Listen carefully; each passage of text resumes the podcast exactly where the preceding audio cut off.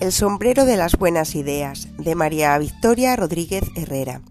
Nuestro abuelo era la persona más alegre y entretenida que conozco y siempre tenía las mejores ideas. Cuando estábamos aburridos en un día de lluvia, llegaba a casa con su sombrero y decía, hagamos un juego para que salga el sol, y lo lograba. También hacía que las lágrimas se hicieran risa. A veces dudábamos, ¿no sería un niño disfrazado de viejo? No se le notaba cansancio, siempre tenía tiempo, era muy feliz. Bueno, él no tenía que hacer las tareas del cole y siempre tenía tiempo para planear una nueva aventura y darnos una sorpresa. Nos tenía intrigados. ¿De dónde sacaba tantas ideas? Un día se quedó dormido y nos pusimos su sombrero. No lo podíamos creer.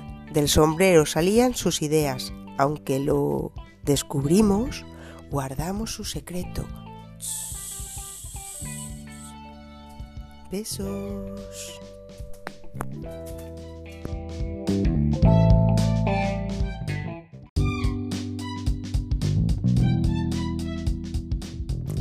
Y ahora algunas preguntitas.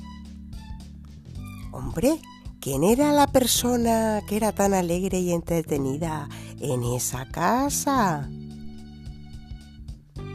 Otra preguntita, ¿de dónde salían las ideas?